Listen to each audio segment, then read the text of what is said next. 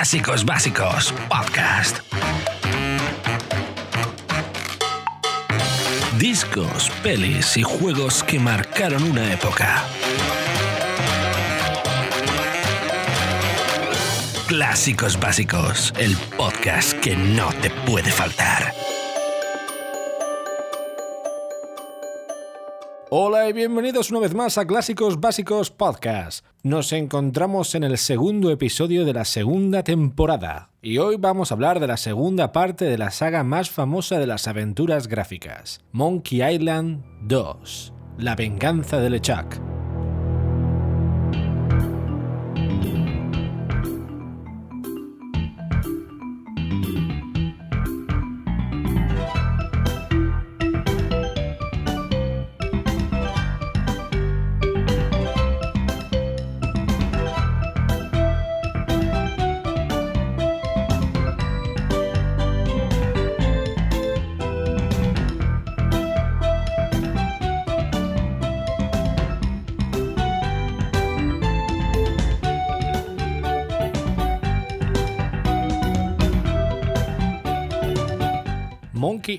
2, LeChuck's Revenge, es una aventura gráfica realizada por LucasArts y publicada en diciembre de 1991, aunque la versión española lo hizo en abril de 1992. Fue realizada con el mismo motor de Secret of the Monkey Island y fue distribuida originalmente en disquetes, con gráficos VGA, para luego ser distribuida por separado y más tarde junto con la primera parte en CD-ROM, con algunas mejoras, sobre todo en el audio. El juego tiene un inesperado final, del que se ha dicho que es el más desconcertante de la historia de los videojuegos. En esta segunda parte, veremos a un Guybrush Threepwood bastante rico que se lanza a la búsqueda de nuevas aventuras. Sin embargo, pronto será despojado de su dinero por Largo la Grande, un matón que aterroriza la isla, y además, además es la mano derecha del temible pirata LeChuck hambriento de aventuras, fijará su objetivo en recuperar el tesoro Big Whoop, y además lo necesita para poder acabar con el pirata LeChuck, dado que Largo la Grande nos ha robado la barba y pretende utilizarla para devolver a la vida al pirata LeChuck. En vez de fantasma, esta vez será un zombie. Esta segunda parte cosechó grandes críticas y alabanzas sobre su sistema de juego mejorado y su sonido mejorado, los gráficos detallistas, las situaciones surrealistas y un guion muy cuidado hizo que Monkey Island 2 LeChuck's Revenge fuera tan bueno o incluso mejor que la primera parte. Estamos ante otra obra maestra. Sin lugar a dudas, Ron Gilbert sabía lo que hacía.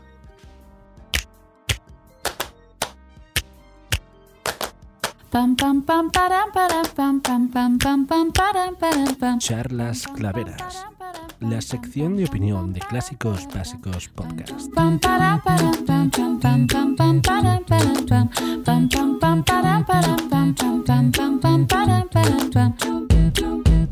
Hola claveros y claveras, bienvenidos a Charlas Claveras. Hoy tenemos el segundo clásico, que es el Monkey Island 2, que ya que hemos desganado el Monkey Island 1, ahora vamos a empezar con el 2. Es un gran juegazo de, que si no lo habéis jugado os lo recomiendo muchísimo. Y con nosotros tenemos a Carlos. Hola Carlos, ¿quieres decir alguna cosita con nosotros? Estoy muy contento de estar aquí de nuevo con ustedes. Que estén muy bien. Me alegro. Tenemos a David también con nosotros, un clásico. Hola, hola, ¿cómo estáis todos? Y a Nacho, otro gran clásico de clásicos básicos. Hola, muy buenas. Encantado de estar aquí para comentar esta segunda. Y yo muy encantado de tener a todos vosotros también. Pues si queréis vamos a empezar eh, hablando del Monkey Island 2 que es de sobra conocido, es, la segunda parte, el segundo juego que hicieron Ron Gilbert y eh, más o menos sigue la misma línea que seguía el Monkey Island 1. el protagonista es Guybrush Threepwood y empieza la historia con Guybrush Threepwood colgado de una, de una liana con un tesoro en las manos. Eh, te preguntarás qué está ocurriendo. En ese momento aparece Elaine, nuestra gran amada Elaine, y nos pregunta qué hacemos aquí, que siempre estamos en, estas situaciones. Y entonces nos, Guybrush se dedica a explicarle a Elaine cómo ha llegado hasta ahí. La historia cambia y nos vemos envueltos en Isla Scap, donde estamos hablando con un par de piratas a, la luz del fuego, hablando sobre cómo habíamos ganado a LeChuck en una victoriosa lucha en el Monkey Island 1. Y los piratas un poco aburridos ya de nosotros. Dicen, no tienes nuevas historias, no tienes nuevas cosas ni nada. Y Guybrush Threepwood se da cuenta de que, pues, que no tiene otra nueva historia. Entonces se dedica, se levanta, se va y, y piensa que debería de conseguir nuevas historias. Y que una buena historia sería conseguir el preciado Big Wop, el gran tesoro oculto que tiene grandes riquezas, según dice la historia, pero nadie lo ha conseguido saber ni dónde está, ni qué es, ni cómo. Entonces, con ello nos dedicamos a recorrer Islas Cap, a ver cómo conseguimos llegar a, Big Wop y de repente nos damos cuenta de que tenemos que cruzar un pequeño puente. Guybrush Threepwood viene engalanado, no como en el Monkey Island 1, tiene mucho dinero en, en su inventario y aparece un gran personaje que es Largo la Grande, que aunque es muy pequeño, nos cuelga del puente y nos roba todo el dinero. Y ahí es cuando empieza la historia. ¿Queréis comentar alguna cosa? ¿Qué os pareció ese momento de, de Largo la Grande? Brutal y sinceramente a Largo la Grande es muy famoso en todas las islas del Caribe por haber sido la mano derecha del pirata Lechak. Y claro, utiliza esa fama para mantener a todo el mundo a raya. Y, y, no sé, si te fijas, esa parte es muy graciosa porque te lo ves tan chiquitito, pero tiene una mala hostia increíble y cómo te deja, vamos, te deja pobre sin nada. La verdad que Te deja esa pelado. pequeña Te deja pelado. Sí, sí, pelado. Esa, esa pequeña, esa pequeña introducción, digamos, a mí me encanta. Es, es graciosísima. Como ves a, a Guybrush intentando impresionar otra vez por la, no sé, la quincuagésima vez contando la misma historia a los piratas y están aburridos, que ya no les, da, no les importa nada esa historia porque la han escuchado mil veces. Y como te ves que él quiere otra vez aventuras. No sé, yo creo que es completamente diferente a la primera parte en este sentido, porque es normal. Ahora él es un pirata más o menos famoso y tiene grandes riquezas, pero enseguida, boom, te lo dejan otra vez a la altura del primero, como si fuera un don nadie prácticamente, sin dinero y sin nada. A mí me parece genial esa primera parte. Pues sí, tienes, tienes toda la razón. Yo me acuerdo la primera vez que lo jugué, no, no me esperaba que, que, al cruzar el puente fuera a aparecer el, el taponcito este del, largo, que de largo no tiene mucho, pero bueno, y, y te deja otra vez, ale, sin, sin un duro y me quedé en plan, eh, eh, pues sí que le ha mucho la fama y la riqueza a este hombre. Y quería comentar también, aunque es muy obvio para los, para los amantes de, de estos juegos clásicos, que la famosa escena inicial de, de, colgando de, la, esta cuerda con el cofre del, del, tesoro ya apareció en las primeras versiones de, de la web de Clava. No sé si os acordaréis de ese pequeño homenaje que le hicimos. Toda la razón, toda razón, yo me acuerdo de aquello que lo teníamos ahí arriba de Clava. Y bueno, es que en verdad en Clava siempre hemos sido muy amantes de, de clásicos básicos. Ahora mismo tenemos a Stan, ¿no? Si, si creo recordar. Y es, es, ese pequeño homenaje que yo creo que a un juegazo que a todos nosotros nos ha marcado muchísimo. La verdad que yo cuando empecé y tenía... Eh, te ves diferente, ¿no? Como en el 1, porque realmente en el 1 empiezas que no sabes mucho, ¿no? Y cuando ya juegas al 2, más o menos ya sabes de lo que vas. Y cuando me vi ese primer momento que, tiene, que tenía tantas riquezas y tal, yo decía, ¡guau! Esto, vamos, empezar un Monkey Island con el inventario lleno, esto me dará muchas ventajas para conseguir muchos objetos y tal. Pero esa pequeña, esa pequeña dosis dura muy poquito, la verdad. ¿Y Carlos, qué te pareció esa primera parte? Yo creo que todos estamos de acuerdo que el Largo la Grande es uno de los personajes más emblemáticos de la, no solamente de Monkey Island, sino en general de los videojuegos. De hecho, esa parte me pareció genial. Y eh, también me recuerda un poco ese, recurso que tienen algunas películas de comenzar con el protagonista y decir como que sí, ese soy yo. Y bueno, capaz te preguntes cómo fue que llegué aquí.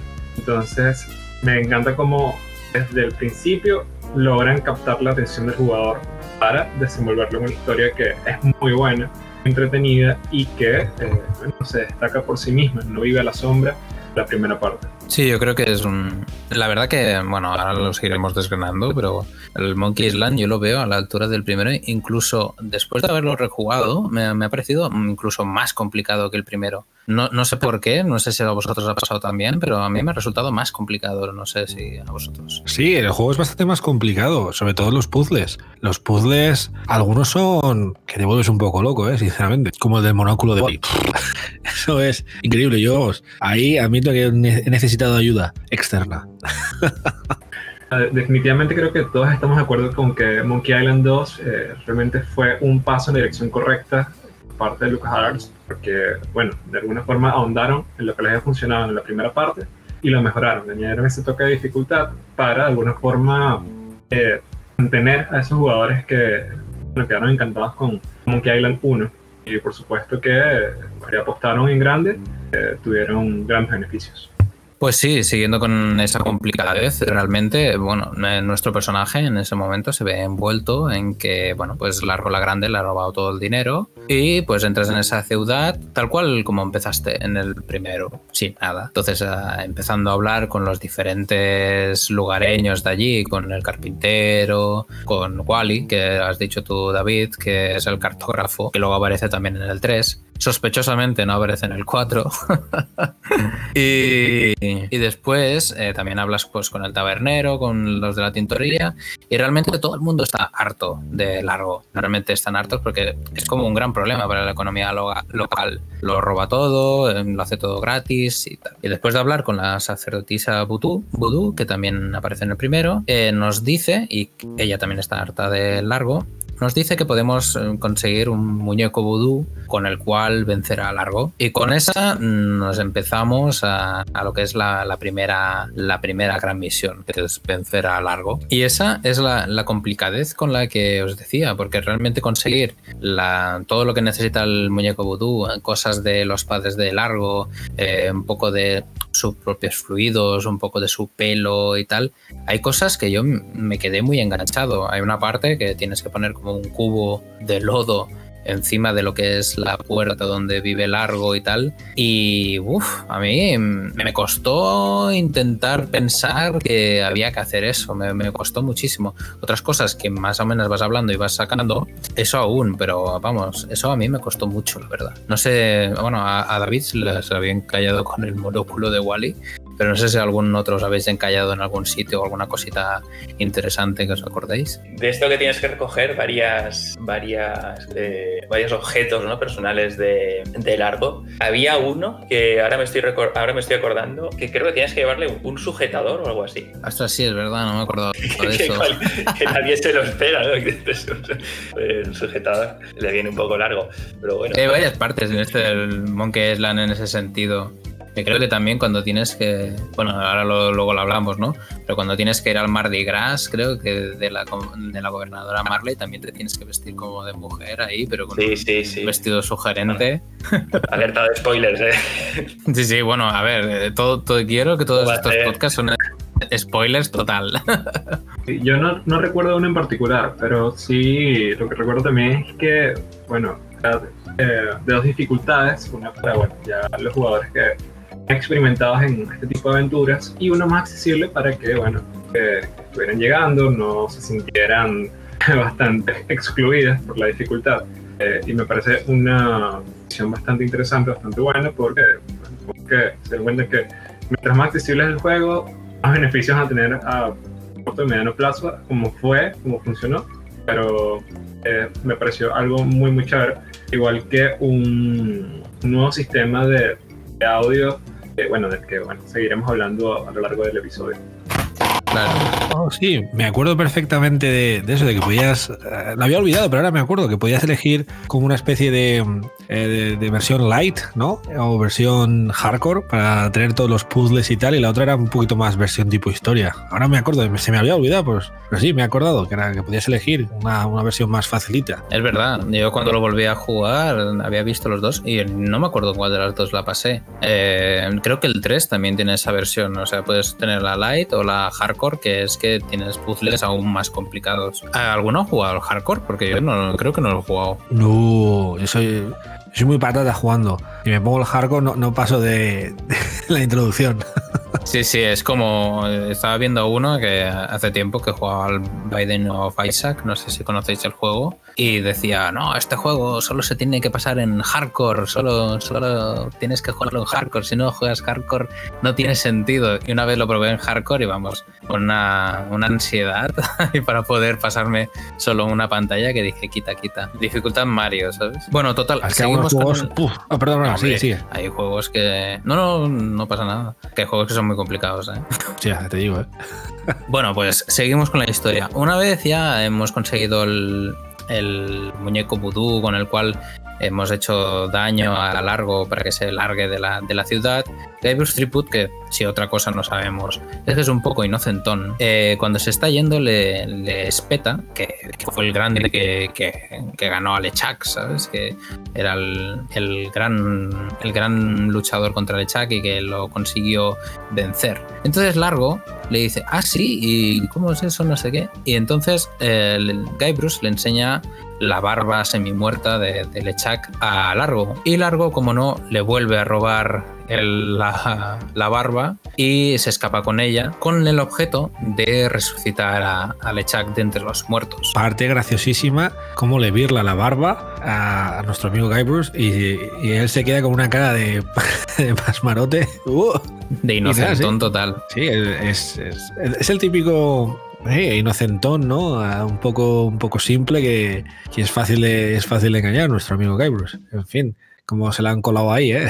Increíble. Totalmente, totalmente. Y encima, eh, yo creo que él en, en ese momento, por lo que entendí, no le había tenido mucho valor al asunto. Pero después va a hablar con la sacerdotisa Voodoo y ahí es cuando ella le dice que, que- que esto es peligroso, que, que puede resucitar a Lechak otra vez. Y, y vamos, que, que es un problemón. Bueno, como les estaba comentando, el, repite el motor Skunk, que el que se utilizó en el primer juego. Y para el sonido, el audio, se utilizó un motor llamado iNews, que es un sistema interactivo que permitió alternar eh, los temas musicales dependiendo de, bueno, del ambiente. Ahorita algo, algo que puede parecer hasta obvio, algo que, que, bueno, realmente no se toma en cuenta en la actualidad, porque está por sentado, pero en ese momento fue definitivamente un agregado que cambió el juego por completo. Y eh, tenemos ciertas piezas musicales bastante recordables gracias a Michael Land y Peter McConnell, que son, bueno, eran los, los principales compositores de LucasArts. Es algo, me, me parece bastante interesante, bastante divertido, porque eh, hace sentir un pirata, te hace meterte en el juego, contribuye a la, a la experiencia. Y eh, más que todo cuando, bueno, tenemos en cuenta que en Monkey Island 2 hay tantas cosas por hacer que en algún momento puede ser abrumador. Es genial, es genial porque eh, no sientes ese peso, eh, tengo que hacer esto para terminar el juego, eh, no sientes la obligación, sino lo haces por gusto. Y eso es algo en lo que muchos juegos fallan, hacen sentir la obligación de que debes terminar estas cosas para disfrutar el juego. Mm, Pues me, gustaría añadir aquí una curiosidad, eh, por no dejarla para más adelante, porque se me olvida, y es que todo el tema este de la magia vudú que está muy presente eh, en el Monkey Island, el, el personaje de la sacerdotisa vudú eh, está basada en, en la famosa marca comercial eh, Aunt Jemima. No sé si, si la conocéis. Aquí es que en España creo que no es Yo no. conocida, Yo no la pero conozco para nada. seguro que a David le suena. Yo es la que utilizo todas las mañanas para mis waffles. y mis tortitas. Espero que los waffles no sea un acrónimo de algo sexual. No, y no. Son los gofres de toda la vida. Con manteca de cacahuete. No, no, no, no. Manteca de maní no. Eh, yo solamente les- le, le pongo un poquito de sirope de arce. Y es verdad que una de las marcas más conocidas es la de Aunt Jemima. Y está muy buena, además porque le ponen ese sirope de arce y luego también lleva eh, mantequilla eh, de, de vaca. Y está muy bueno, ¿eh? Es, es una marca top y está muy bueno. Y todo, vamos, los pancaques, eh, las tortitas, todo lo que hacen, es, es una pasada. Pasar el día con alegría. O sea, o sea, sirope con mantequilla, las dos cosas juntas. Sí, hacen, ponen el sirope, ponen eh, mantequilla, pero de esta de, de- de- de gordo beso, y lo meten ahí, uh, hacen un, como una especie. Como una especie de- no, no, es, es que es como el sirope, pero es un poquito más. eh, Más denso. digamos. Sí, es más denso. Y, y está bueno de. Vamos, muy, muy, muy, muy, muy bueno. Pero las calorías son. pff, yo creo que te tomas un, vaso de eso y ya, y ya tienes una semana de, de- de enfer- enfermedad coronaria. Pero está muy bueno, ¿eh? Hostia. Claro, y entonces te ves ahí, cuando vas a desayunar, en, claro, donde, donde vivo, que es más o menos un pueblo, eh, cuando te vas a desayunar te ves a todos, eh, pues eso, eh, personas de 70 años para arriba que van todos a, a desayunar a la cafetería del pueblo. No a una cadena comercial, a la típica cafetería de pueblo. Entonces te ves que todos están con el sirope de arce y lo ponen todo en el bacon, en los huevos revueltos, en los chorizos. Bueno, chorizos no, ellos no tienen. El, las longanizas estas, le ponen el sirope. Dices, Hostia, te estás tomando bacon, salchichas y huevos revueltos con sirope con mantequilla. Hostia, yo no sé cómo están vivos. O sea, yo no sé cómo están vivos. Tráeme algo más que engorde. sea, colesterol puro en barra. Ya te digo. Para beber albóndigas. Eso menos. Almóndigas. Ya Qué te digo. fuerte. ¿no? Y bueno, realmente quería ahondar que eh, Monkey Island 2, bueno, como hemos comentado, un éxito, lo que trajo consigo una versión remasterizada mucho tiempo después, que bueno, de alguna forma mejoraba el efecto eh, actual del, del juego y también permitía, para los nostálgicos, permite jugar una versión en ese entonces moderna, que salió en el año 2010, y bueno, también para los amantes de los retro, jugarlo en su versión original. que se puede comprar en las tiendas digitales, no es necesario piratearlo, así que eh, me parece que es un buen, buen dato. Sí, es muy buen dato. Aunque ya tengo que decirte que la versión remasterizada que hicieron del Monkey Island, ya lo dije en el primero creo, a mí personalmente no me acaba mucho. Voy a tener una máxima dentro de, de Clava que es lo antiguo es mejor. Por ello, 1, 2 y 3 y 4 al carré. No, no, no, no, no, no. Aquí es 1, 2, 4 y 3. Es la contraseña del PayPal. Efectivamente, efectivamente. Todos mis pins de tarjetas, todo. Peleas como, Eh, una vaca. Carlos. Dime, Carlos. Mira, eh, algo, algo interesante de este juego es que, bueno, se despliega en versión de 256 colores, hace ver todo bastante, bastante bien, bueno, las primeras versiones del juego anterior, y que, bueno, realmente fue accesible porque salió en varias plataformas, salió en computadora, en Mac, en Amiga y en FM Towns. Vamos a decir que, que, bueno, se estaba empezando a abrir a otros otros eh, lugares, a otros sitios, a otros a otro tipo de usuarios que no, por una forma, no habían entrado en este mundo. Sí, eso es muy curioso. De hecho, yo lo estaba mirando porque mm, cuando lo jugué de pequeño, obviamente solo, solo caté la, la versión de PC, ¿no? La de, de MS2. Y para mí era, obviamente en ese entonces no, no te planteas que hayan otras versiones de, de juegos. Aunque actualmente los juegos que son multiplataforma es el mismo juego en diferentes plataformas, lo único que cambia son gráficos, FPS, etc. Pero antiguamente se, daba mucho el hecho de que cambiara mucho gráficamente de, uno a otro, obviamente, porque no es misma capacidad. Y de hecho, después en otras generaciones, que solo vi en el Harry Potter, la piedra, la piedra filosofal, que el juego que en PC no es el mismo que está en Play 1, pero vamos, no tiene nada que ver, ya tanto por la potencia de la máquina como en la historia cambia totalmente, son minijuegos distintos, son cosas totalmente distintamente programadas. Y eso lo vi ahora que intentaba hacer un ejecutable para Mac, ahí mirando a ver ROMs que encontraba por internet y encontré un mogollón del ya hechos para el Mac, pero de la versión Amiga. Y a mí la versión Amiga, no sé, no me acaba mucho. Me gusta más la MS2, pero supongo que es por, por la nostalgia, porque realmente tampoco es que esté mal hecho. No eso, que dices de, eso que dices de las versiones es verdad. Y me acuerdo mucho de, de los juegos que había para la, la Master System y para la, la Mega Drive de, de Sega que era el mismo juego y, y, cambiaba mucho pues porque era una consola mucho más, la Mega Drive era muy, mucho más superior, entonces eh, los gráficos y toda la jugabilidad era muy distinta, o sea, eran como dos juegos completamente distintos. Sí, sí, es que cambian muchísimo. Ahora actualmente no, no pasa eso, pero porque se basa más en, por ejemplo, tengo el The Witcher 3, no estoy haciendo publicidad, ojalá nos patrocinara CD Projekt este podcast, pero va a ser que no. Y... No estaría mal. No estaría mal. Y realmente eh, lo tengo en PC y lo tengo en Play. Y lo único, único, único, único que vi diferente, aparte de, eh, obviamente los gráficos y el FPS, es que en la Play veía un pop-out de este muy, muy grande, de esto de que tú vas avanzando y hay árboles que no están y de repente cuando ya está más cerca, ¡pop! aparece ahí, ¿no? Que es una cosa que en el PC no me pasaba y, uh, un juego tan bien hecho como The Witcher me quedaba como, uff, ya no me da tanto realismo, ¿no? Que a lo mejor podía estar más difuminado, yo preferiría difuminado, pero bueno, cada uno, cada loco con su tema, pero no cambia tanto como las versiones que, que eran antiguamente. Por eso suscribo un poco lo que dice Carlos, que, que hay muchas versiones y creo que el Monkey Island hicieron en muchas versiones distintas porque había muchas más maquinarias de diferentes tipos que, que creo que ahora. Sí, eso es verdad. Ahora es que prácticamente la diferencia entre un PC y una consola no es tanta. En aquella época tenías mucho más abanico ¿no? de, de, plataformas en las que jugar y las capacidades cambiaban mucho. Entonces es, era muy normal encontrar versiones de juegos que prácticamente cambiaban. Y bueno, eso también tenía su, su, su parte bonita, porque por así era como si jugaras otro juego, casi como, como otra, otra historia. Y, tenías más. Era difícil, ¿no? Quien, tuviera todas las consolas o todas las máquinas en casa, alguno, alguna hora por ahí que, se guarda todo el, el, cajón, ¿no? Pero, pero bueno, ibas a lo mejor a casa de un amigo, yo tenía otra, otra máquina, a lo mejor tenía la amiga y tú tenías su gente con MS2 y pues vamos a jugar a otra versión. Siempre le daba ese, ese encanto. Ahora es que prácticamente, como dices tú, los, los cambios que ves son mínimos.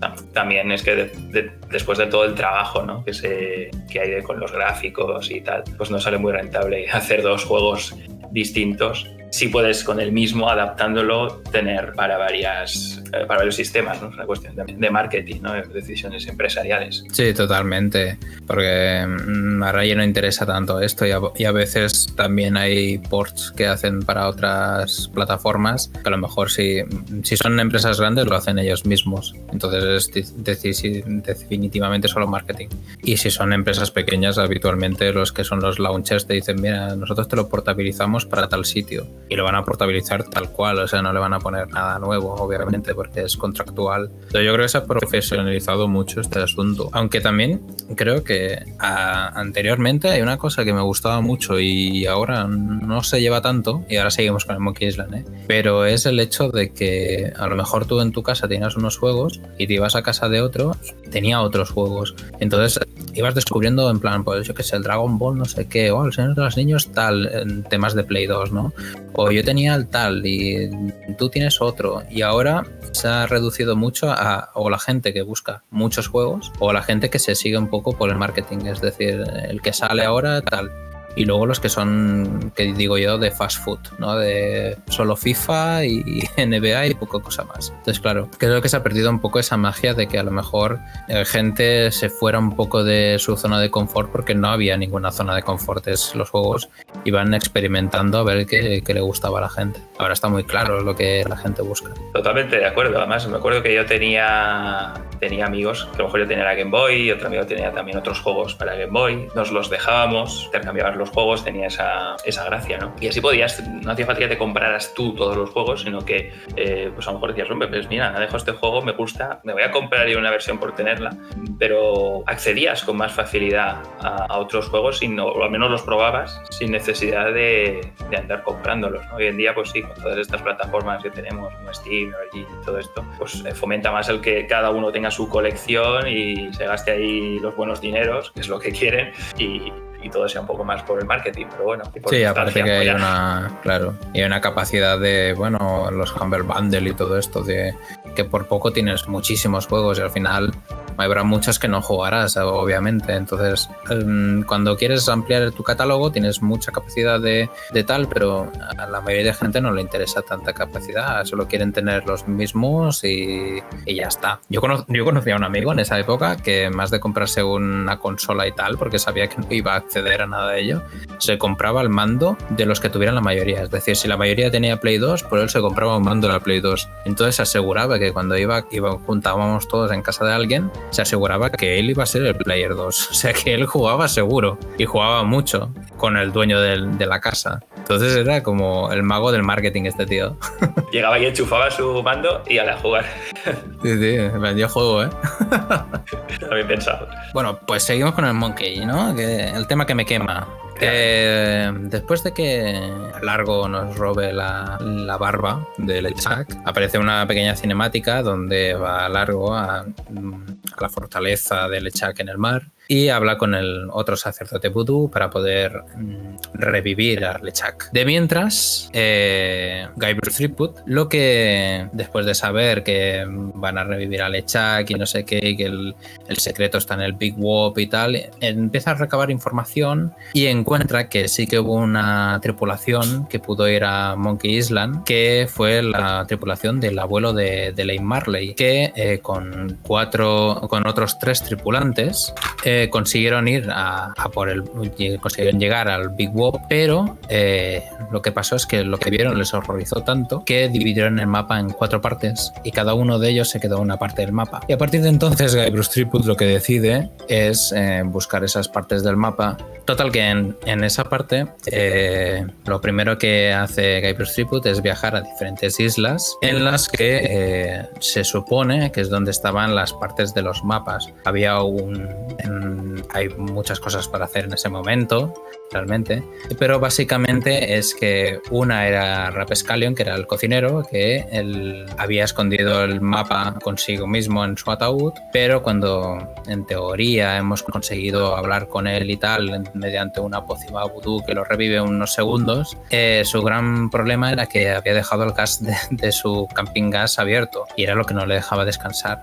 Una vez solucionamos ello, nos, nos da su parte del mapa. Otra era de un, un barco hundido que debemos con un bote de cristal que hay en, poder llegar a él y entonces conseguir una parte de escarón para dárselo a un vendedor que nos vende otro trozo del mapa. Otra es que lo tiene Ram Rogers, que es uno de los sobrevivientes que eh, vive en una isla, pero tenemos que conseguirlo ganar bebiendo, lo cual Guybrush Threepwood a mí me costó mucho esa parte, ¿eh? porque no me acordaba mucho, pero al final lo conseguimos y también conseguimos esa parte del mapa. Y la última es del Capitán Marley, que tenemos que ir a la mansión de Lane Marley y para ello tenemos que conseguir un disfraz, que es lo que he dicho antes, que era vestidos de mujer, y entrar en lo que era el Mardi Gras para al final conseguir a la otra parte del mapa. En ese entonces pasan muchísimas cosas, vamos a diferentes islas, hay una donde está el gobernador Pat, que es un gordo que está ahí tumbado, que tiene unos tubos que le alimentan todo el rato, y allí nos, nos meten dentro de la cárcel, que creo que es una parte que a mí me encanta, que es la parte esa que hay un perro, sí que hay un cadáver con huesos. Yo creo que esa es la mejor parte. No sé qué opináis vosotros. ¿Alguna parte que os haya gustado desde entonces? Yo quería comentar que la Booty Island, ¿no? Eh, esa tiene doble sentido, porque aquí en Estados Unidos es muy famoso las Booty Call, que son eh, las llamadas que hace esa gente para tener sexo. Son llamadas a conocidos, lo que se llama, pues eso, amigos con derecho de roce, ¿no? O cosas así. Entonces, claro, cuando vas a la Booty Island es como que vas a, a la isla de las tentaciones, ¿no? Digamos. Entonces es, ¿Ah, es sí? bastante curioso. Eh, sí, el juego de palabras es como, pues eso, eh, es como ir a. Claro, porque eh, Booty se podría traducir como culito, más o menos. Sí. Y, y claro, tiene una connotación, claro, Mardi Gras también, la, famosa Mardi Gras, que es una, una fiesta muy famosa aquí en Estados Unidos, en Luisiana, que Mm. simplemente pues, es de beber mucho, holgorio y, digamos, el, el- ¿cómo se llama? La, la- la mejor parte o la parte más famosa, digamos, ¿no? Sería que, cada mujer que participa en la Mardi Gras, eh, si le ofreces un collar, que suelen ser collares baratos, o sea, collares de mejor de un dólar, dos dólares, tres dólares, pues cada vez que ella acepta un collar, tiene que enseñarte las tetas. Esa es una de las eh, más famosas partes de la, de la Mardi Gras Party.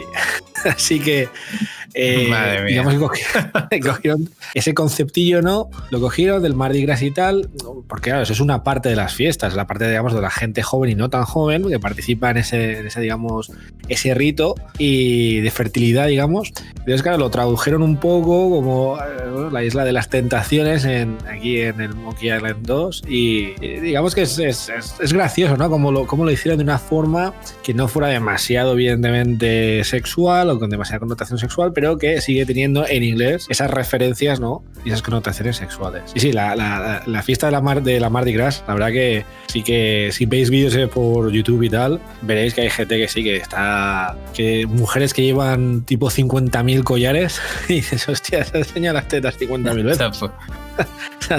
y, sí, sí, luego supongo que lo revenderán, ¿no? Y, eh, para el año que viene. Ahora entiendo por qué se veste de mujer Guybrush Threepwood entonces. Eh, claro, claro. Todo empieza a cobrar sentido. Es que somos, en nuestra época, aquí al menos en España, éramos muy, muy inocentes, ¿eh? Esas cosas no habían llegado todavía. Sí, sí. ¿Qué van a llevar?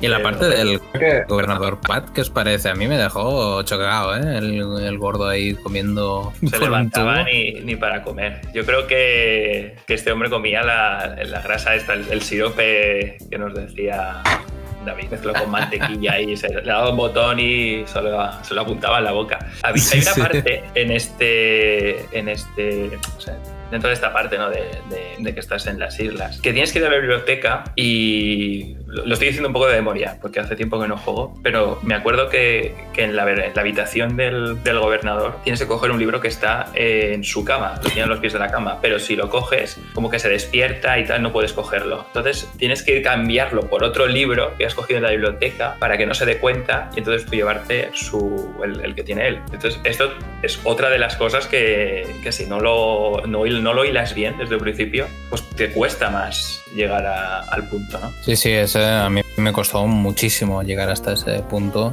porque realmente no... Más que lo, lo mejor lo del libro de coger y de luego te vuelven a encerrar y todo el tema, es el, el hecho de llegar allí porque tienes que mirar en, en la biblioteca creo que tienes que mirar las fichas para luego saber qué libro es y, y me parece un cacao mental que, que a mí me, me costó mucho... Sí, la primera vez la me parte costó del- un mogollón. Sí, la parte de la biblioteca era bastante, bastante rolla- rollazo, pero bueno. Y luego estoy acordado también de cuando llegas a, a Isla Fat, creo que es, donde está el, el gobernador este, que enseguida te, tienes un, hay un cartel que pone, sale tu, tu cara y tal, de se busca. Y cuando llegas ahí hay un guarda que se, te reconoce y te pregunta si eres, si eres el, el que están buscando, si eres Guybrush y tal, y tú dices que no. Y me, y me resulta muy gracioso porque haces como que te vas y el tío te coge y te dice, no, no, no, tú a la cárcel. Pero Sí, más sí, te adelante... dispara, en plan, ¿no? juego- sí, sí, te dispara y tal, no te, no te hace nada, pero te, te encierra.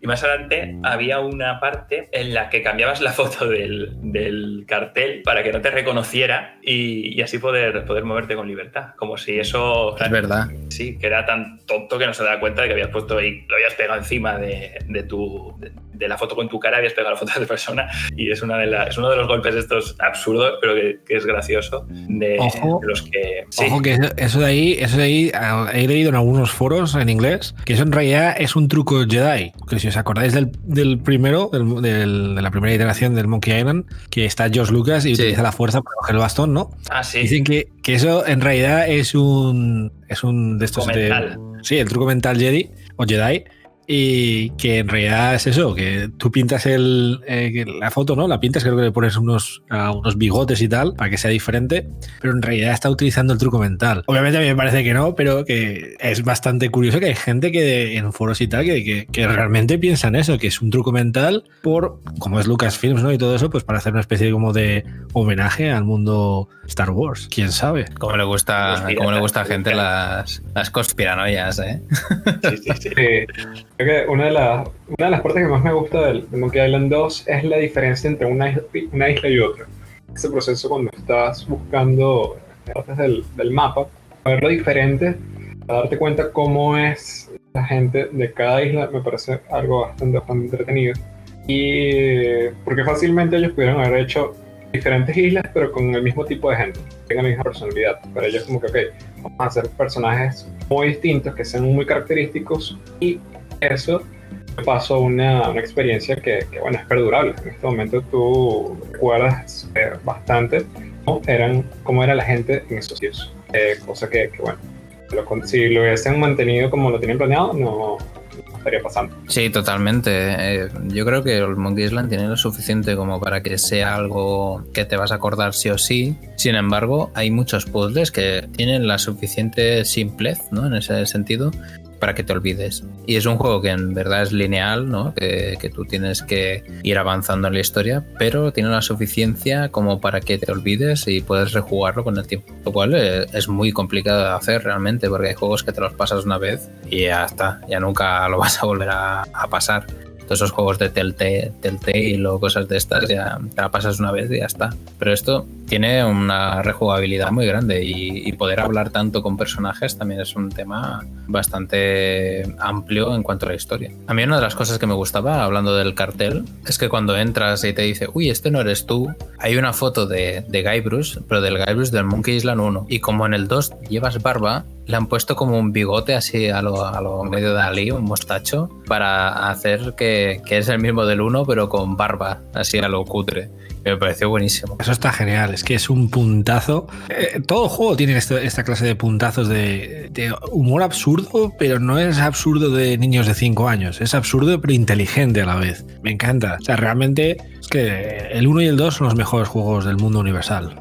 Son piezas ah, por eso en Clásicos Básicos siempre hemos puesto referencias a estos dos juegos, siempre, porque es que no puedes decir clásico básico sin mentar el nombre de Monkey Island, totalmente. Creo que hay una mente ahora que había una parte, no hemos hablado de, de Stan, que vuelve a salir en esta segunda entrega y que ahora, si no mal recuerdo, regentaba un negocio de, de ataúdes, ¿no? una funeraria. Y una parte muy, muy graciosa, bueno, siempre que sale Stan eh, es gracioso, es que cuando, cuando quieres ir al, al cementerio a buscar eh, en las tumbas, hay una parte que está, que está bloqueada, ¿no? que está cerrada y tienes que ir a la tienda de, de Stan para robarle la llave. Y te haces pasar por un cliente, raro que no te reconozca del, del uno, pero bueno, pasarán muchos, muchos clientes por ahí. Eh, te haces pasar por un cliente que quieres comprar un ataúd y lo acabas liando para que se meta dentro de, de una caja, lo cierras dentro y coges la llave y te vas. Pero es muy gracioso, ¿no? El, el momento este que está dentro del ataúd y empieza a hacer sus, sus monólogos, ¿no? De Stan. No sé si os acordáis de, de ese momento. Brutal, me acuerdo de ese momento. Y luego sale en el tercero que había pasado no sé cuántos años en el ataúd porque lo enterraron en la isla, creo que fue en la isla Scap o, o la isla Pérez, no, no, no, me acuerdo en qué isla, pero lo enterraban, lo dejaban en el cementerio, en la cripta, y el hombre se pasaba no sé cuántos años ahí y entonces tenía una especie como de visión y es por eso que en el tercero empieza a vender seguros. sí, seguros de vida. Increíble. Es buenísimo esa parte que en el tercero te sale del, del ataúd y es que se están del, del 2 allí, es que es brutal. Esas partes saben muy bien hilarlas y es lo que tú dices, David, que, que no es un que no es la risa tonta, sino es lo suficiente como para que digas, uy, es parte del juego, ¿no? Totalmente de acuerdo, o sea, es que lo hilan muy fino, ¿sabes? O sea, es, es increíble como puede ser que a mí nunca se me ocurriría, o sea, ciertas cosas que tienen como empalman una parte con otra, una forma a veces sutil, y dices, es una obra maestra. Es por eso que es una obra maestra. O sea, en todas las reviews que puedes encontrar en internet, todas te van a poner 10 sobre 10, obra maestra. O sea, la, el Monkey Island 1 y 2 no, son obras maestras. O sea, nadie, nadie puede discutir. Te puede gustar o no ese tipo de género, pero no puedes decir que no son obras maestras. Eso nadie te lo refuta. Definitivamente. Pero ahora quiero traer la otro lado de la moneda. ¿Qué no les gustó de Monkey Island 2? Claro, como toda obra, obra maestra, debe haber algo que eh, se quedó quizás un poco corto. Me gustaría saber qué opinan de ello. Pues mira, en mi caso, como ahora íbamos a hablar de la última parte, que es de los mapas, los juntas, vas a la isla, encuentras la X, que es donde te encuentra Elaine porque ha explotado, porque tienes dinamita dentro y tal.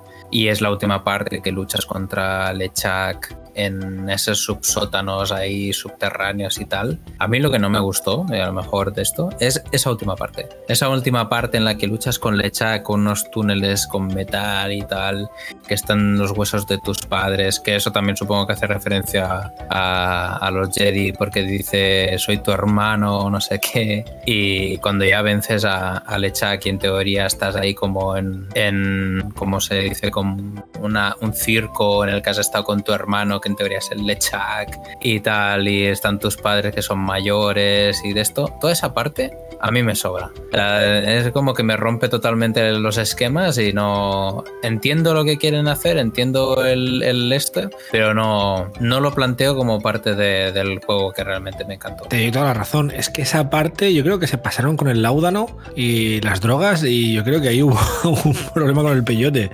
Sinceramente, todo, esa, todo ese epílogo, no sé, es bastante extraño todo. Eh, no tiene mucho sentido. O sea, es, es extraño. Eso es, eso es, cierto. O sea, el juego es una obra maestra, pero eh, digamos que el epílogo, pues es un poco. O la, o la, parte final del juego es un poco gaga, sinceramente. No, no tiene mucho sentido. Yo también cuando lo vi es un poco como sí, ¿no? trucos mentales, tal y pero bueno, no sé, no tiene, no tiene, mucho sentido, es un poco, un poco raro, la verdad. No sé, no sé qué opináis vosotros. Yo creo que hasta el momento de yo soy tu hermano, hasta ahí tiene, tiene un pase, ¿no? O sea, sí, vale, es Lucas Arts, un guiño Wars, todo eso queda muy gracioso, queda muy, muy bien y tal. Pero ya cuando se están en el circo y tal, me acuerdo cuando la primera vez que lo jugué y llega al final y tal, y me quedé todo loco porque digo, este no es eh, el final que esperas de de, de- estar jugando, ¿no? De, de pasarte el juego, llegar y que acabe así dices, eh, ¿qué ha pasado aquí, no? Que se han fumado, como dices tú, David, que, que rayada más grande es esta. Yo creo que podrían haberlo terminado de una manera un poco más, más épica. Sí, la, la coña y tal, un poco de, hostia, has dicho que es tu hermano, tal. Pues sí, puede quedar gracioso y, y tal, pero no. Y algo del circo que acabe así, como que todo era una especie de. No se sabe si es un sueño, si es un, es un hechizo, porque luego,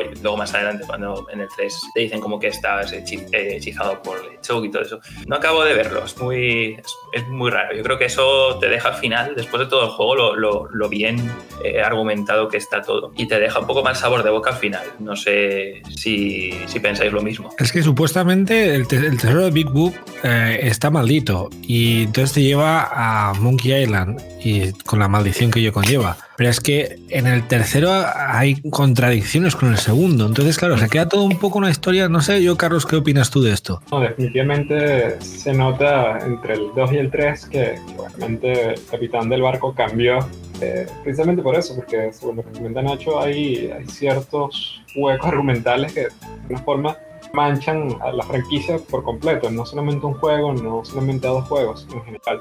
Y definitivamente eh, a ver que Monkey Island 2 termina de esa forma, de alguna forma mejora la, la experiencia, pero no deja de ser un juego realmente legendario. A mí es que esa última parte a mí me dejó, me dejó loco porque puedo entender el tema de los metales y que te vas abajo y que tienes que conseguir como un muñeco vudú en contra del Lechak. Eso hasta ahí bien, hasta ahí bien entra dentro de- del tema. Pero esa última parte a mí me sobra totalmente. Y los huecos argumentales con el 3 eh, mm, ya los, los había como interiorizado. Es decir, bueno, mira, es un juego distinto. Pero esa última parte es como, no sé, lo veo como un recurso fácil. Como el recurso fácil de decir, no, todo era un sueño y tal. Y rompe mucho con todo lo que es el 1 y con todo lo que es el 2. Porque con todo lo que es el 1 y con todo lo que es el 2 has creado como un, como un mundo, como un universo en el cual los piratas, eh, Lane, Guy Bruce, las islas y todo, y todo eso lo, lo borras de un plumazo con ese final. Ese final es como Disney para, para Star Wars, ¿sabes? Totalmente de acuerdo.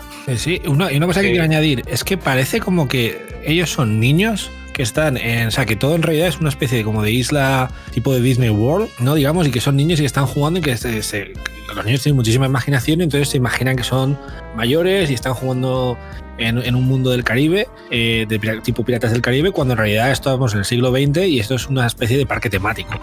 O sea, da, da esa sensación, digamos. ¿Qué, qué, qué opináis? Esa es la sensación que me dio a mí la primera vez que lo, que lo jugué, ¿no? Llegué al final y digo, es, es todo, todo es un sueño, ¿no? Es como todo es un sueño, es una imaginación de los niños que están jugando, tal y cual. Sí que es verdad que hay el momento en que te deja un poco loco, ¿no? Cuando está acabando, que Chuck mira así como hacia el, hacia el jugador y pone una cara así maligna o, y tal.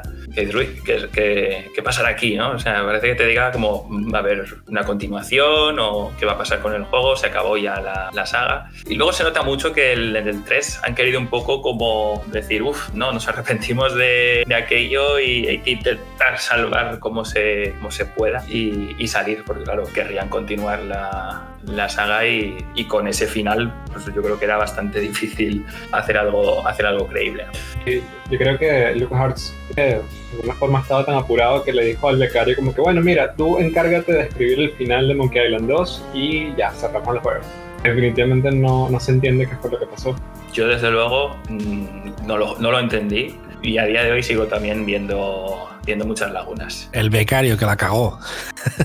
Siempre el becario. Encima es que eh, luego ya hablaremos otro día del Monkey Island 3. Pero en el 3 empiezas, que estás en mitad del mar, eh, que estás encima de un carrito de estos de circo, de estos de choque, del circo, que ya eres mayor y como que ha pasado la fortaleza y después el Big Walk también tiene como un circo y es como una aliada mental. Yo creo que vieron ese final y eh, tanto el 3 como el 4 dijeron, no, no, esto fuera, ¿sabes? Volvemos a, la vieja confiable, ¿sabes? Al Monkey Island 1 y el Monkey Island 2 del principio. Es que si no, no tiene sentido. Es, que, claro, yo creo que el 2 deja un final como cerrado porque es todo una alucinación, un sueño, uno, como queramos llamarlo, y ahora mismo ya no se podría continuar. Entonces, claro, es normal que tengan que hacer, digamos, un poco de cosas raras, ¿no? Para poder, digamos, continuar. Y es normal que cogieran más de, no, vamos a situar otra vez, digamos, ese línea argumental diferente, ¿no? O sea, modificarla para poder adaptar y hacer, pues, otras dos versiones, ¿no? Otras dos partes. Sí, sí, pero es que no se entiende realmente. Aunque tú querías acabarlo ahí, mmm, qué fácil hubiera sido acabar diciendo que, mira, has ganado Galechak y, y, ya está, ¿sabes? Que es lo que todo el mundo quería. O yo qué sé. Era mucho más fácil que decir, no, esto es un sueño y Lechak es tu hermano y, y puf, es que lo veo, lo veo en pinzas, ¿eh? No sé cómo Ron Gilbert dijo, miró eso y dijo, sí, sí, sí, tú dale, dale. dale, dale, que hay que cobrar ya. Yo creo que sí, yo creo que se quedaron sin presupuesto y dijeron, hay que acabar ya el juego porque si no, aquí eh, no, va a ser ahí 14 horas seguidas de juego y es demasiado. Eso, o, o se puso enfermo ese día y, y, le tocó al becario, mira, te toca a ti y terminar el juego. Y como dice David, el becario la lió.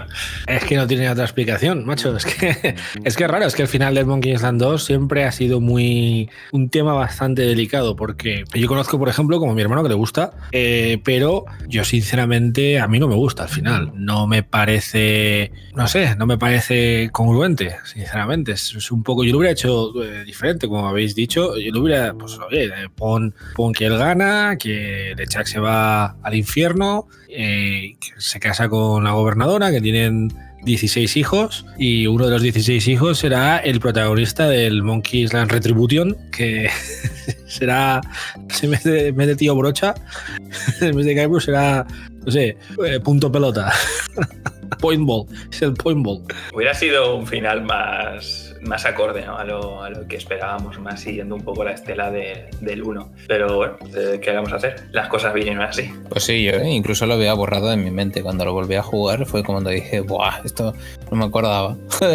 me dejó me dejó rotísimo, la verdad. Yo creo que es lo único punible del Monkey Island 2, porque todo lo demás que me parece muy bueno. Todo lo demás me parece muy, muy bueno como para verle algo malo, no, para nada. Creo que solo es esa, esa última parte. Y creo que todos coincidimos, ¿no? Sí, totalmente.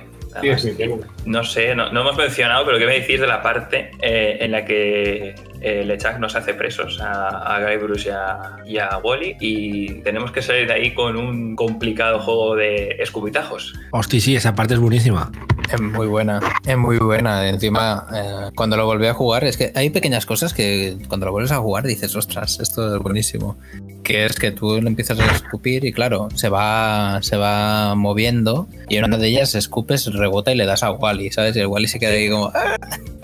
Sí, las segundas veces que lo, que lo juegas te acuerdas de, que tienes que, escupir, pero o al menos a mí me pasó, ¿no? Que no me acordaba dónde era y empiezas a probar, le das a uno, le das al otro. Y es, es un poco también la gracia, la gracia del juego, empezar a probar cosas y a ver qué, qué, ocurre, ¿no? ¿Cuál es la reacción? O cuando estás hablando con la gente, que igual dices, voy a soltarle esta tontería, a ver, eh, por donde sale y, y te encuentras con, con, situaciones muy graciosas. Es que hay, hay mucho contenido, como cuando en teoría tienes que viajar entre islas y hay una parte que, bueno, solo puedes ir a las islas y el barco da un montón de, de vueltas. Y cuando intentas a lo mejor pararte en mitad del mar, te dice, no, este es el remolino de no sé qué, este es el triángulo de no sé cuántos, este es el no sé qué.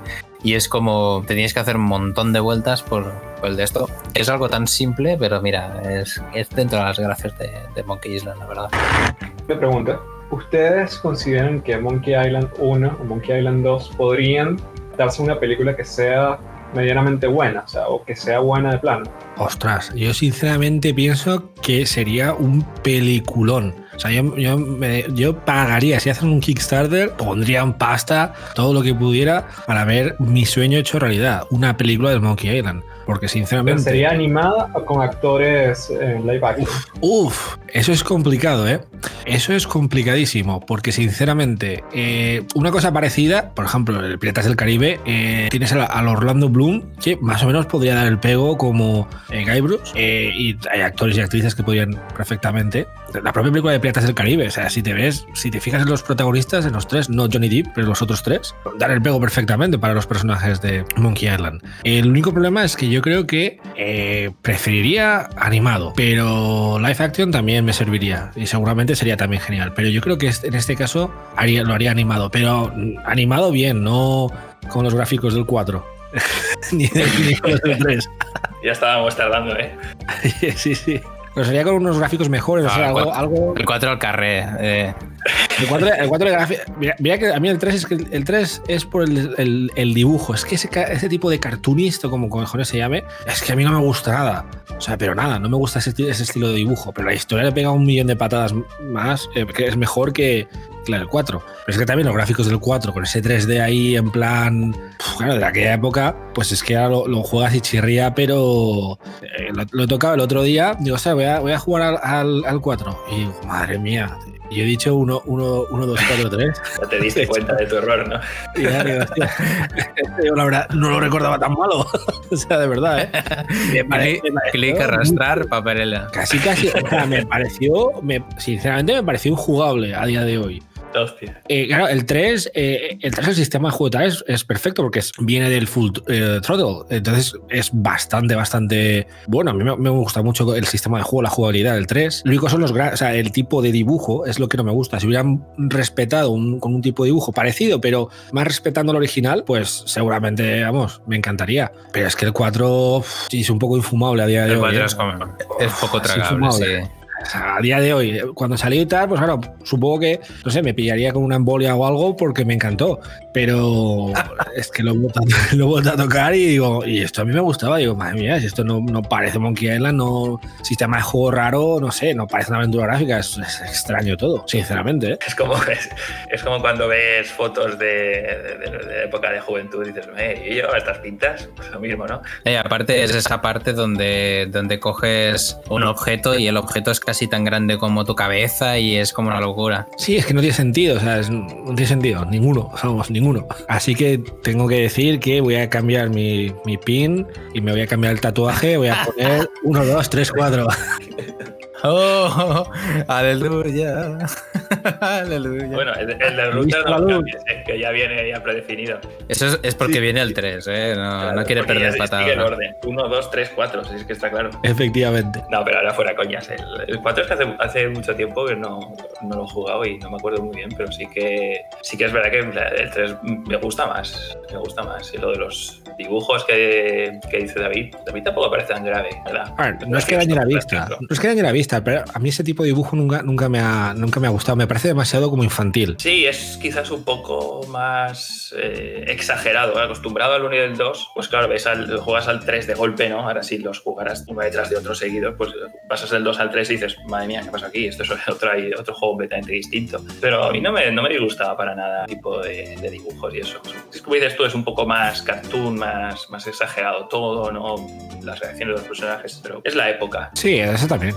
Eso es, eso es cierto. Pues ahora que ya hemos acabado de hablar todo esto y por fin hemos adoctrinado en la verdad absoluta a David del 1, 2, 3, 4, eh, vamos a decir cada uno lo que nos ha parecido el juego, un puntuaje de 1 a 10, por ejemplo, y, y, bueno, lo que más nos ha gustado o nuestra opinión. A mí personalmente es muy difícil mm, poner una puntuación de 1 a 10, pero tanto el 1 como el 2 le doy un 10 a los dos, obviando bueno, a lo mejor diría el 1 un 10, el 2 9,5, quitándose medio punto el final, porque el final es lo único que me chirría y me es punible. Pero vamos, eh, perfectamente podría tener un 10 y es un juego que habitualmente sigo volviendo a él. Entonces, destacar, bueno, todo.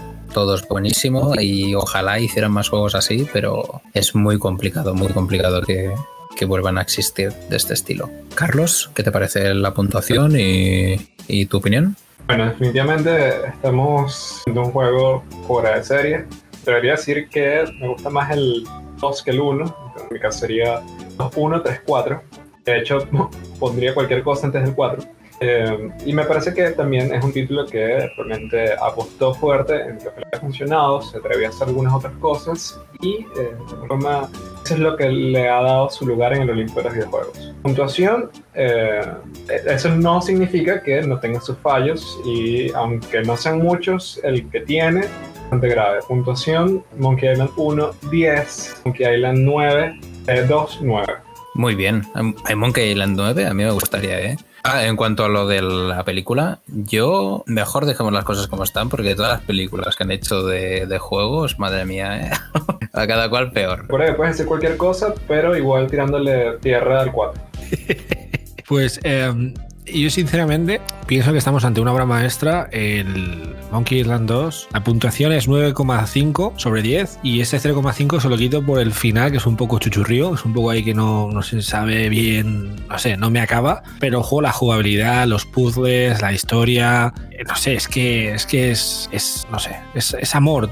Tú ves amor hecho videojuego y no sé, la historia, todo, se te envuelve, es algo, algo mágico, algo místico. Y sinceramente me parece un juego prácticamente perfecto, una obra maestra, un salto cualitativo en cuanto a gráficos respecto al primero y la verdad también la jugabilidad mejoró un poco respecto al primero y yo sinceramente creo que estamos ante una obra maestra y una cosa que se debería incluso eh, todas las escuelas que hacen videojuegos o dan clases de videojuegos, esto tiene que ser un juego referente a cómo una buena historia y una buena jugabilidad te dan una obra maestra. Totalmente de acuerdo. Y Nacho, una puntuación de 1 de 10, eh, opiniones, comentarios.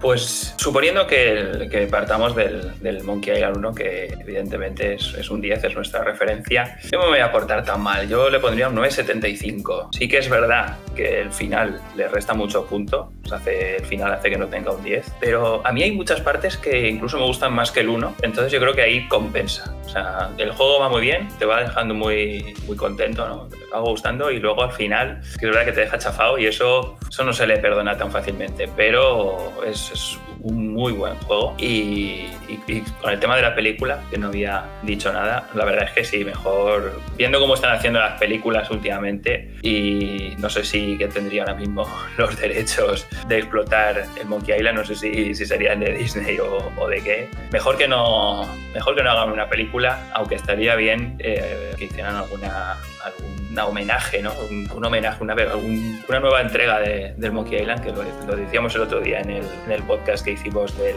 del 1. Creo que es difícil, pero, pero bueno, por soñar, ¿no? que, como suele decir, por pedir que no quede, y soñar es gratis. Pues totalmente de acuerdo yo. Eh, sí, creo que yo secundaba eso de hacer un, un homenaje. Deberemos de hacerlo nosotros, pero cambiando los nombres, ¿no? Gabricio sí. el Trepa.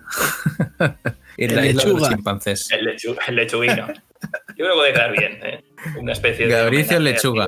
Ay, qué bueno. Bueno, pues ahora vamos a ir a lo que era el. Dime, dime, perdón. No, no, quería decir que ahora, ahora que no están tan de moda, ¿no? El tipo de, de aventuras gráficas, estaría bien hacer una cosa diferente de, de, lo, que, de lo que estamos acostumbrados a ver en dos tiempos. Sí, yo creo que de ese estilo solo he jugado al Valiant Hearts, que si no sé si habéis jugado, que es básicamente un point and click así ese estilo. Tiene los dibujos un poco cartoon también, pero más, más detallado. Y, y trata sobre, bueno, pues un señor que lo llevan a la guerra, en la Primera Guerra Mundial y del bando francés. Y bueno, a ver, la historia está bien. No se habla nada, eso sí que es verdad. Simplemente es coger objetos y ir avanzando.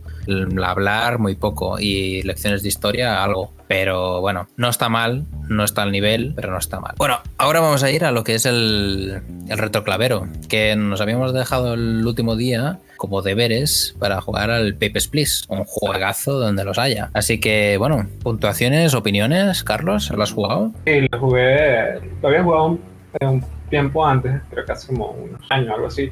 Me gustó mucho, eh, realmente disfruté la, la, estética, todo el tema argumental me, me, me parece bastante divertido.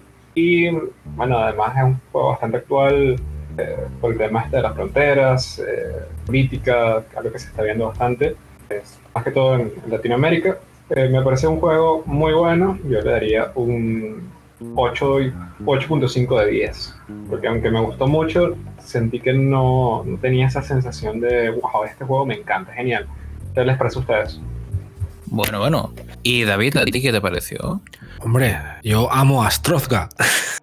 a mí me parece un juego increíble, muy bueno, la estética, todo, como todo es grisáceo, como todo es en plan, digamos, muy, muy dictatorial. Y la verdad es que me gusta, o sea, la, la, la mecánica del juego es muy sencilla, pero es muy adictiva. Simplemente tú estás en un puesto fronterizo y tienes, y como agente del buro, tienes el derecho eh, de dejar pasar o no a las personas que están cruzando la frontera. Y no sé, a mí me.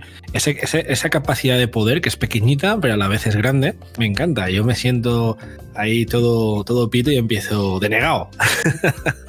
es verdad que si empiezas a hacer malas cosas, ¿no? Digamos, pues te viene te viene el gobierno, te viene el buró y te dice, "Oh, ¿qué has estado haciendo? ¿Has dejado pasar a gente que no debía de, de dejarla pasar o has, no has dejado pasar a gente que sí que se merecía dejarla pasar? Y la verdad que está bien ¿no? el hecho de que te pueden incluso sobornar y a lo mejor te pillan, a lo mejor no. Digamos, tienes varios finales en el juego. La verdad que es un juego muy bueno. Yo le pondría un 9, ¿eh? un 9 sobre 10. Es un juego que a mí me ha gustado mucho. Lo he jugado varias veces. eh, casi siempre acabo mal. Acabo con un ataque terrorista muerto o me acaban pillando, me, me envían a un gulag porque me han sobornado y, he, lo he aceptado. Y es que además, como tienes que también pagar ¿no? por tu casa, pagar alimentos y tal, para la familia, ostras, la verdad que está, está genial, ¿eh? porque claro, te ponen en una situación, mm, digamos que eh, tienes que pagar y tienes que alimentar a tu familia y tienes que también pagar el gas para tener a tu familia, digamos, sin frío, ¿no? Y no sé, a mí eso, sinceramente, me, me encanta porque ves la dualidad de que no es todo blanco o negro, ¿no? Digamos, de que pues hay veces que a lo mejor necesitas dejarte sobornar, pero ¿sabes? si te pillan, pues ya sabes que pues que te manden a un gulag o te pasen a cuchillo. La verdad que me gusta, no sé, es- te ponen ciertas, ciertos aspectos eh, reales de la vida de que ¿qué harías en este caso? Porque no es todo blanco o negro, sinceramente. Totalmente, totalmente. Y Nacho, ¿tú qué opinas? ¿Lo has jugado? ¿Qué puntuaciones, opiniones? A mí se me había olvidado completamente lo del reto clavero. Debo de, de pedir perdón, pero, pero bueno, es el Papers, Please. No, no- no lo he jugado mucho porque me parecía un juego bastante. Era bastante completo. No quiero decir que fuera, que fuera complicado, pero, pero dice, había muchísima casuística, muchísimas cosas que controlar. Y en aquella época, pues no, no tenía mucho tiempo. Entonces no, no lo jugué demasiado. Eh, Nacho, la penalización es clara. Te toca hacer maratón jugando Monkey Island 4 hasta terminarlo. es un castigo Debería duro, pero jugarlos justo. todos. Debería jugarlos todos. Sin guía. Duro, pero justo. Sin guía. 3 y 4 en orden, sin guía, me acordaré de muchas cosas, pero. Y luego el Papers, Please, que hace muy. que es un. Pero, pero todo es extremado en el Twitch. streameado. hombre. Sí, sí. Se podría streamear, ¿no? Pero yo Sí, ¿no? Como mejor esos Dark Souls, no hit. un, un multijugador que tiene más, más chicha, pero bueno. Madre mía. Pues mira, en mi opinión, el Papers, Please yo le doy un 9 también, creo. Eh, porque realmente a mí me, gust- me ha gustado muchísimo la, la historia dentro de lo que es la mecánica del juego. Me parece muy, muy sustancialmente nueva. Me, me ha encantado. Y el tema de que es muy rejugable para diferentes finalidades, te pone en esa situación complicada, ese universo, la mecánica que tiene que me resulta muy, muy guay. Eh, ya te digo, a mí me ha gustado muchísimo y es un juego que, vamos, lo tengo en varias plataformas y lo he ido jugando bastante. Y por cierto, hablando, hablando de adaptaciones a, a películas de juegos, del Pepe's Please hay un, un pequeño corto que hicieron en el 2018 que si no lo habéis visto lo recomiendo muchísimo porque está muy muy bien hecho, ¿eh? pero muy bien hecho. Es yo creo que lo que debería ser una buena adaptación. Es un corto, obviamente no es una película, porque no se puede hacer mucho de lo que es el Papers, Please, pero está fetén. Bueno, vamos a hacer una mención eh, especial porque en Clásicos Básicos estamos de, celebración, porque eh, vamos a hacer unos torneos del PS6, que si os queréis apuntar, mm, solo tenéis que ir al foro de Clava y poner qué equipo queréis y os diremos cómo podéis instalaros el PS6 y haremos unos multijugadores que serán canela en rama, que se dice en mi tierra. Vamos a cerrar este podcast, no sin antes que se despida cada uno de los integrantes, que yo creo que me ha gustado mucho compartir con vosotros. Bueno, David, eh, si quieres despedirte con nosotros. Por supuesto, ha sido un podcast muy bueno, eh, muy orgulloso de tener a todos vosotros como amigos y como integrantes de este grandioso proyecto Clava. Que vaya muy bien y nos escuchamos en la próxima. Adiós. Nacho, si quieres decir alguna cosita. Pues nada, yo creo que ya lo hemos dicho, hemos dicho muchas cosas, hemos dicho todo.